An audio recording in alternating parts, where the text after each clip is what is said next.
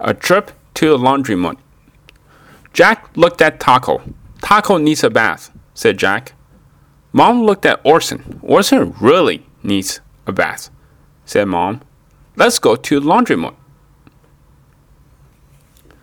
The laundromat had big tubs for the dogs. Taco did not like the look of these tubs.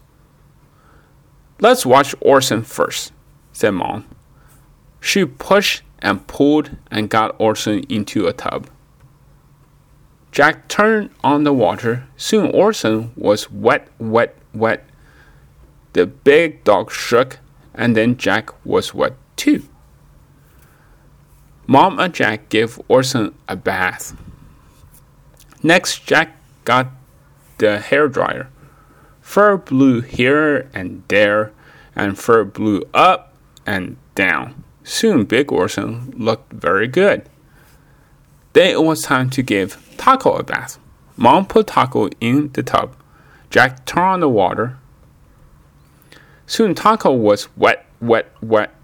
Taco did not like that. The little dog jumped out of the tub. Taco ran around and around, and the floor got wet. Taco shook, and the walls got wet. Jack and Mom got wet too. Mom and Jack gave Taco a bath. Then Jack got the hair dryer. Taco did not like the hair dryer at all. He barked and barked at it.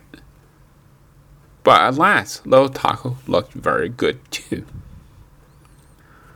Then Mom looked at Jack, and Jack looked at Mom. Looked at us!